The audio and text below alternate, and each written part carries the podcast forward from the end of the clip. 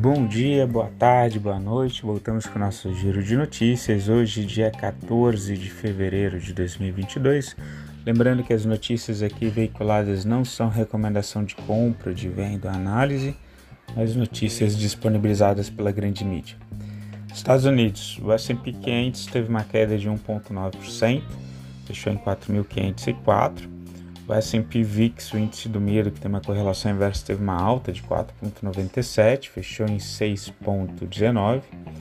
Dow Jones, queda de 1,43%, fechou em 34.737. A Nasdaq, queda de 2,78%, fechou em 13.13791. A Nasdaq é das empresas de tecnologia. EWZ das empresas brasileiras negociadas nos Estados Unidos teve alta de 0,28, fechou em 32,52. O petróleo Brent, que é referência para Petrobras, teve uma alta de 1,04, fechou em 95 dólares e 42 centes o barril. A gente vai comentar um pouquinho sobre isso. Bitcoin, queda de 3,5, fechou em 43 mil dólares 753. O ouro, uh, queda de 0,01, praticamente estável, tá 1.860 dólares onça Troy. E o S Bond 10 anos, queda de 6,13, tá rendendo 1,91 em 12 meses, o Tesouro Americano de 10 anos. Uh, no geral, as bolsas globais elas caem, tá? Com medo que os riscos geopolíticos sobre a Ucrânia se espalhem pelos mercados internacionais.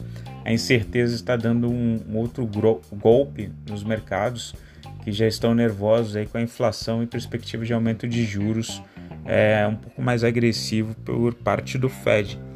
E principalmente na sexta-feira, alguns analistas lá de fora estavam comentando que o pessoal, para evitar é, dormir posicionado durante o fim de semana, e até a gente ter um, uma resolução para essa questão da Ucrânia, né? É, o pessoal noticiando aí que tem a Rússia está com mais de 100 mil soldados na fronteira, enfim, mobilização é, de equipamentos bélicos em toda a fronteira da Ucrânia. A Bielorrússia falando que vai ajudar a Rússia caso ela seja atacada. Estados Unidos mobilizando tropas, quer dizer, então toda Sexta-feira, provavelmente até a gente ter o, o, o desfecho dessa questão, o pessoal deve é, realizar os lucros da semana, né, fechar posições para não dormir posicionado, é, com medo então de amanhecer numa segunda-feira desconectado com algum fato relevante que tenha acontecido no fim de semana. Tá? É, em relação às criptomoedas, né, a gente está tendo aquele suporte em bitcoins ali entre 42 e 43 né? Mas tem muitos analistas comentando que ali seria um possível momento de compra, né? Outros não, tem uns que estão ressaltando uma correlação positiva entre bolsa americana e Bitcoin.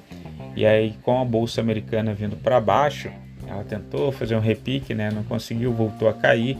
É, o Bitcoin também viria para baixo. Então vamos acompanhar, ver se está tendo mesmo essa essa correlação positiva, sendo que algumas pessoas já estão montando posição. O Bitcoin está em 42 mil dólares, tá? enquanto o Ethereum está em 2.800 dólares. Tá? Em relação ao petróleo, o petróleo está flutuando então ali em 93 dólares o barril, deu uma leve é, queda essa manhã, mas é uma forte disparada na sexta-feira. Então, o pessoal monitorando aí em relação ao petróleo, é, tanto os eventos ali enquanto a Rússia, tá? Uma questão importante, se a Rússia invadir a Ucrânia, qual o medo do pessoal? Primeiro que a Ucrânia é um dos celeiros agrícolas que, uh, que estão fornecendo grãos para a Europa. Então, isso na parte de commodities agrícolas, isso daí poderia ter um impacto negativo, um impacto inflacionário, tá? E a Rússia também como medida protetiva ou é, sancionando a Europa por eventual apoio, poderia aumentar também o, o custo energético, tá? tanto de gás quanto de petróleo. É, então o petróleo está sendo influenciado por isso, por essa ameaça. Uma, em paralelo, os Estados Unidos né, eles estão em tratativa com o Irã tá, para fazer algum acordo é, quanto à energia nuclear, porque isso tem um efeito inflacionário ruim, né, que desgasta a imagem do Biden, que já está complicado assim nos Estados Unidos no sentido em que ele, o pessoal não está tendo uma boa perspectiva, uma boa visão do governo dele, né? Ah, ele tirou as medições de contaminação por Covid para não aparecer na mídia. É, tá tendo, teve o, a questão do Afeganistão, da saída do Afeganistão, foi uma coisa meio desastrosa, o pessoal caindo dos aviões, né? Então ele está fazendo essa negociação ali com o Irã, porque se o Irã volta a injetar petróleo no mercado internacional, né, isso daí seria um dos fatores que poderia é, reduzir o preço do combustível no mercado internacional. Hoje o Irã, obviamente, ele, ele vende, mas tem algumas cotas e obviamente que o, o Irã ele tem vários navios que eles tentam ultrapassar essa cota né, com os navios não identificados, enfim, tem uma parte de contrabando ali também.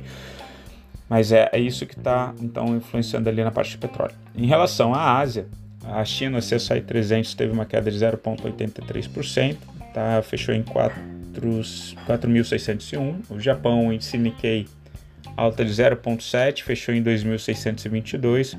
Na Coreia, o índice Kospi, queda de 0,87, fechou em 2.747.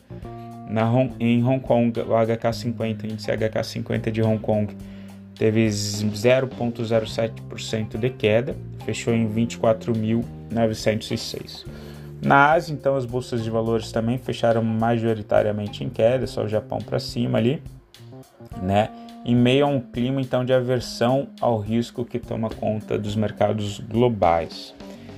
Né? Na Europa, estoque 600, queda de 0,59, fechou em 469. Na Alemanha, o DAX 30 teve queda de 0,42, então a Alemanha fechou em 15.425. Na Inglaterra, o índice FTSE 100 teve queda de 0,15, fechou em 7.661. Na França, o índice CAC 40 teve queda de 1,27 uh, fechando em 7.011. As tensões, então, também na Europa, principalmente na Europa, né, está eh, levando o investidor a realizar, tanto com medo da uma alta acelerada de juros por parte dos Estados Unidos, mas também está fazendo com que o preço das commodities por lá dispare, porque a Ucrânia é um dos celeiros agrícolas ali, junto com França, Polônia, é, parte da Espanha.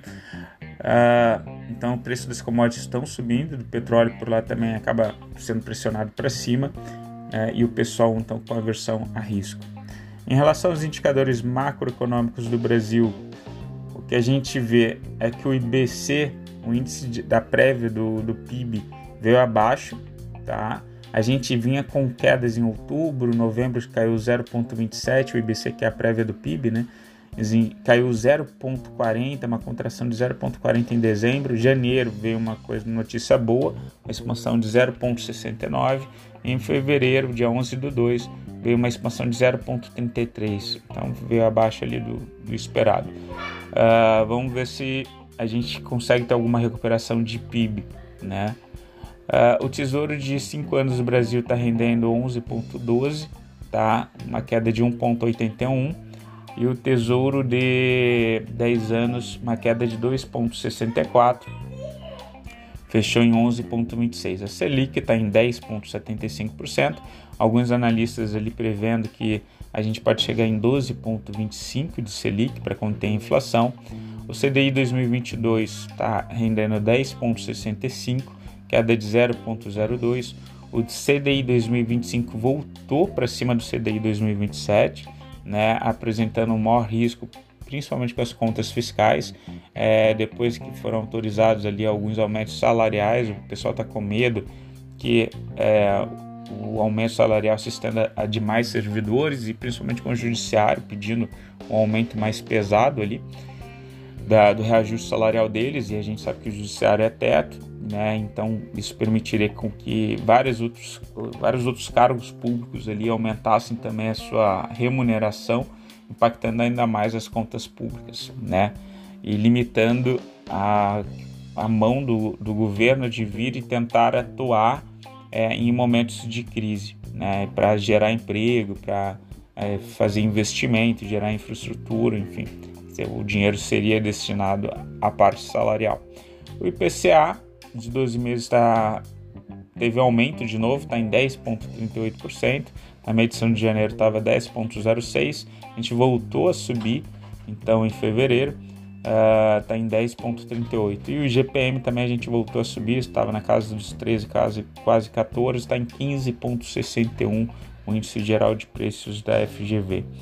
Tá? Em relação aos números do PIB, a gente vem destacando uh, que o crescimento real do PIB deve ser menor para 2022. Provavelmente a gente vai ter um fechamento de 4,52 em 2021 e uh, o pessoal prevendo, os analistas prevendo aí um aumento para de 0,52 em 2022 apenas, com alguns setores como agropecuária sim aí destacando uma contração que eles deveriam ter tido ali em 2021 de 0,31, eles passam a ter um, um crescimento de 4,42 e alguns outros setores sofrendo, tipo da indústria, né, que aparentemente tiveram ali um crescimento de 4,34 em 2021, eles passam a ter uma contração de 0,4%. Tá? A agropecuária se expande, indústria se contrai, principalmente por causa do câmbio, a gente exportando mais nosso produto mais interessante no mercado externo.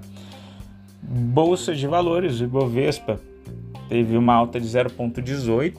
É, na parte da tarde, ele passou a é, entregar um pouco das, dos ganhos do dia, na última sexta-feira, fechou em 113.572. O dólar teve uma alta de 0,06, fechou em R$ 5,25. O IFIX alta de 0,6, fechou em 2.762. Bovespa, então, pessoal, uh, com certo receio, né, de, também de dormir posicionado. Uh, então, sexta-feira a gente vê uma realização maior.